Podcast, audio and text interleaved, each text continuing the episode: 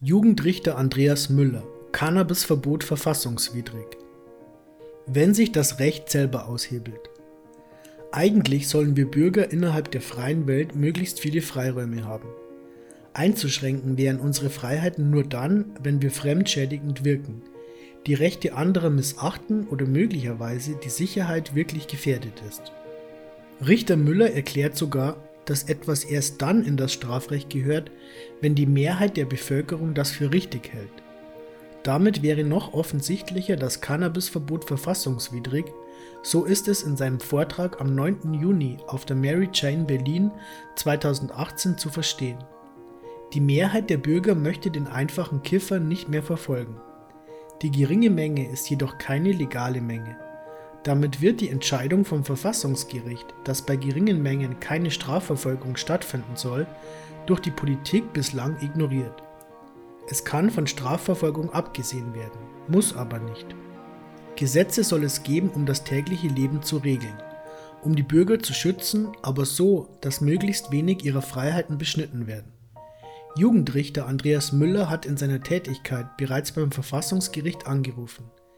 Wenn in seinen Augen das Cannabisverbot verfassungswidrig ist, dann ist das sogar seine Pflicht.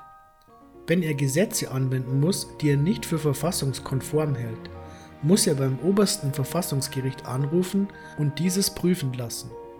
In seinem Vortrag erklärt er, dass er im Jahr 2002 der letzte Richter sei, der wegen Cannabis beim obersten Verfassungsgericht anrief.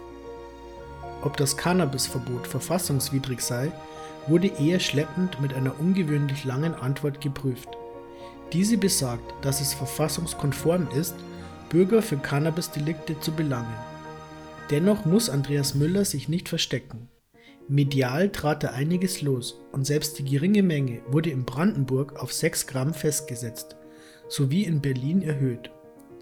Das Thema wurde dann aber doch massiv durch den Spiegel abgebügelt, der ein siebenjähriges kiffendes Mädchen auf dem Cover hatte. Das überzogene Spiel mit der Angst um unsere Kinder hat die Diskussion gekippt und schon war das Cannabisverbot in seiner Richtigkeit begründet. Cannabisverbot verfassungswidrig oder nicht?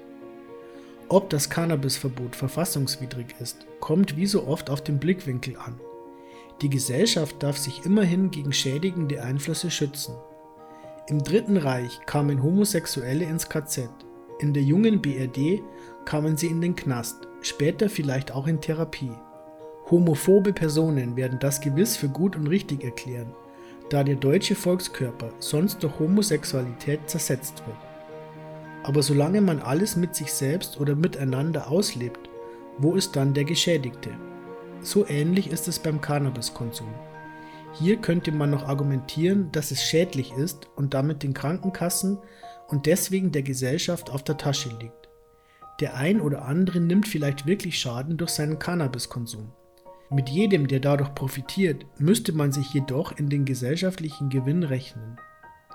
Beim Alkohol oder Tabak ist das hingegen anders. Wir sollen durchaus weniger davon konsumieren, es gehört aber zu unserem Gesellschaftsbild dazu. Dabei stammt der Tabak sogar aus der neuen Welt und ist genau wie Bananen, Tomaten und Kartoffeln kulturfremd, wohingegen der Hanf seit langem heimisch war. Beim Alkohol und Tabak kommen die wenigsten auf die Idee, es zu verbieten, obwohl die Gesellschaft für die Folgeschäden offensichtlich in die Tasche greifen muss.